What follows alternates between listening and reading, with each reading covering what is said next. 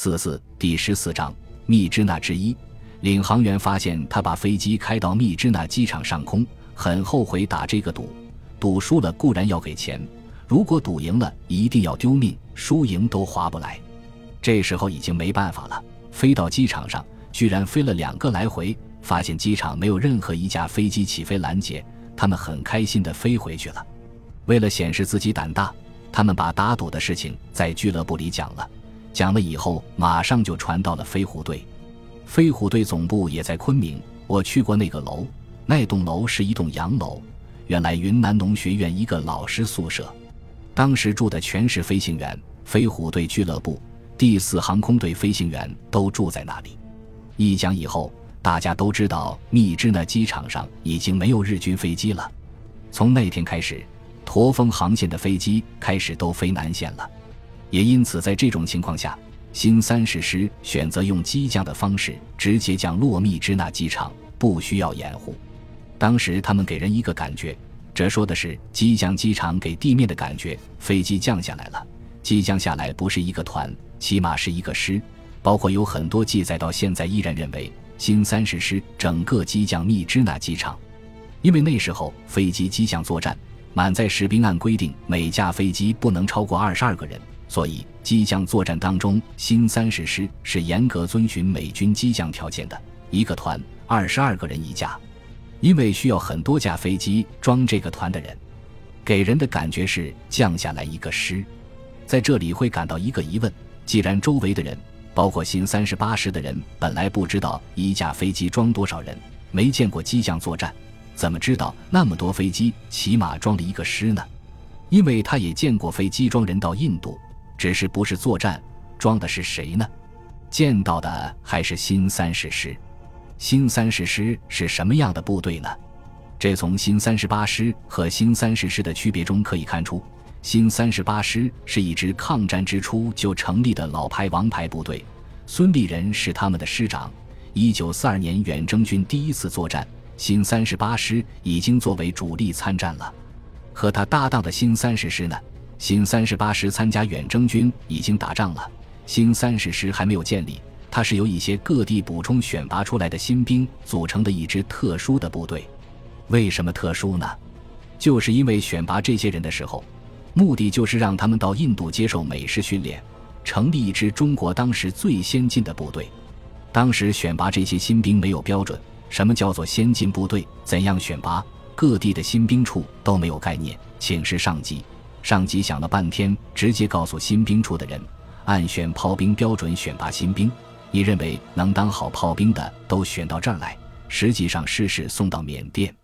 新三十师的兵实际上是一群炮兵的苗子。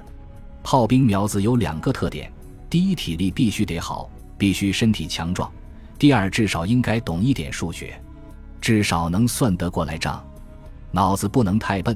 所以。他是以年轻学生为主的一个部队，而体力又必须好的话，必须不是太瘦弱的学生。因此，农家贫困子弟的学生比例相当高。这批人人生第一次坐上飞机就到了印度，但是他们真正上飞机去印度的时候，虽然是炮兵的苗子或者美式训练新式军队的苗子，毕竟还是农民还是老百姓，所以闹了很多笑话。他们坐飞机的时候。飞机飞得很高，必然就冷。运输机是四面透风的。这些傻小子在没人管的情况下，因为他们都是很聪明的人，于是决定自己给自己取暖。他们发现边上有很多的空木头箱子，就把木头箱子拆了，居然在机舱点起火，在飞机上烤起火来，顿时觉得很暖和。前面的机组人员发现后面有烟味，回头一看，居然在烤火，顿时大怒，就冲过来。拿个木棍教训他们，把火灭掉。就在这时，他突然看了一堆物品，丢下棍子就跑了。原来他发现好多弹药、破损的手榴弹、破损的子弹丢在那里。原来是空投时发现破损，准备带回去的武器装备。出现破损的弹药比不出现破损的弹药更加危险。这些人居然在旁边烤火，真是令人恐惧。幸而没有出事。这一群新兵来到的时候，当然不可能按照美军制定的机降兵作战的标准，一架飞机坐二十二个人。顺便说一句，他们为什么需要烤火呢？因为这些兵全穿的是短裤、单衣服。当时军方认为，去接受美国训练，有吃有喝，发军服，让他们穿的都很单薄。这批新兵到缅甸的时候，像色沙丁鱼一样，塞得越多越好。对于新三十八师来说，看到一群人从天而降，并不是第一次。只不过印度的机场，那么多飞机空降下来，那么多官兵，不管是一个团还是一个师，都是第一次。当新三十八师这个团穿越丛林到达密支那机场，他们看到新三十师的人再度从天而降，飞机数量差不多，自然觉得还是一个师。所以，从新三十八师报出来的所有战果、所有情况，都是报新三十师整师到达密支那。事实上，到密支那的只是新三十师第五团。既然部队已经到达，就要看密支那怎么打。密支那敌人有多少呢？我的记忆中是两支部队分属于不同的师团，在密支那市区以及靠南的位置是第五十六师团一部，在密支那的北部是第十八师团一部。当时日军的部队是这种情况。当中国军队开始进攻密支那时，实际上密支那的守军是完山防安大佐所率领第一百一十八联队的一部分。相当于一个大队加上两个中队，再加炮兵中队。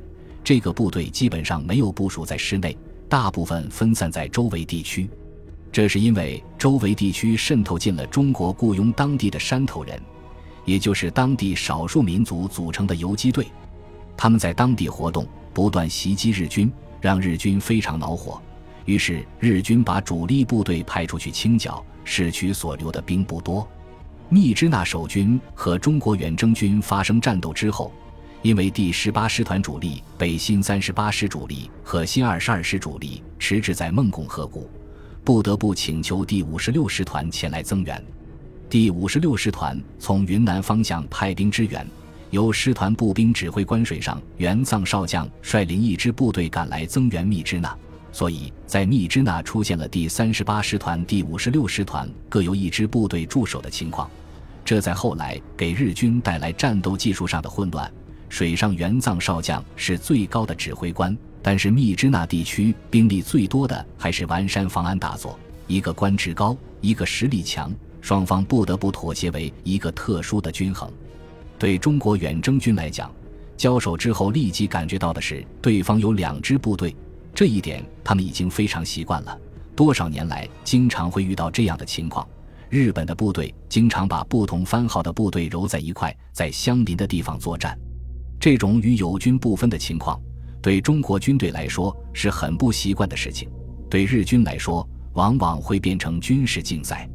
另外，第五十六师团和第十八师团对于远征军来讲都是老熟人，从一九四二年日军进攻缅甸时。第十八师团和第五十六师团一开始就是主力师团，中国远征军在两三年前第一次交手的部队也是这两个师团，这真是老仇人相见。同时能在一个地方打到这两个老仇人，对于任何一个军人来讲都是很向往的事。作战过程中，日军这两支部队给远征军留下相同的印象，就是顽固和顽强，又有不同的作战特点。他们以不同方式的顽强，给中国士兵留下不同的印象。首先，密支那以北就是一个丛林，日军第十八师团第一百一十八联队主力把阵地修在了丛林间，攻打他的中国军队新三十师，说实话，从来没有遇到过丛林中的阵地，他们不知道丛林中间会遇到什么样的情况，结果给他们的第一轮打击都是来自于树上。树上的打击给人的印象是什么呢？这个子弹射击是立体的，下雨一样的感觉。你会发现自己即使卧倒，依然处于被攻击之中，一点找不到安全的角落。唯一安全的方法就是钻到土里头。遭到沉重打击的新三十师很快就退出来了。退出来之后，再经过观察发现，日军官兵都是在树上的，打我方便，其实进攻的人打他也方便。当时。新三十师的火力装备已经远远超过日军，于是调来炮兵攻击，远程重火力首先就对着树打，逐个火力点进攻，无论什么树，先猛打一通，树叶基本上打光的情况，才放过这棵树。打来打去，好长时间树上老有还击，即使不还击，也看不到人掉下来。中国当兵的很奇怪，战斗结束上去看，才发现每个日本兵让别人把自己绑在树上，很多人把枪绑在胳膊上，只要有气，只要没有断气，至少可以实现向下开枪。这支部队一直到所有的士兵基本打光，才丢失了阵地，几乎没有抓到俘虏的日军在阵地上人员全部打光的情况下，才丢失了密支那外围的阵地。中国远征军接着投入密支那市区作战，对手主要是第五十六师团部队。本集播放完毕，感谢您的收听，喜欢请订阅加关注，主页有更多精彩内容。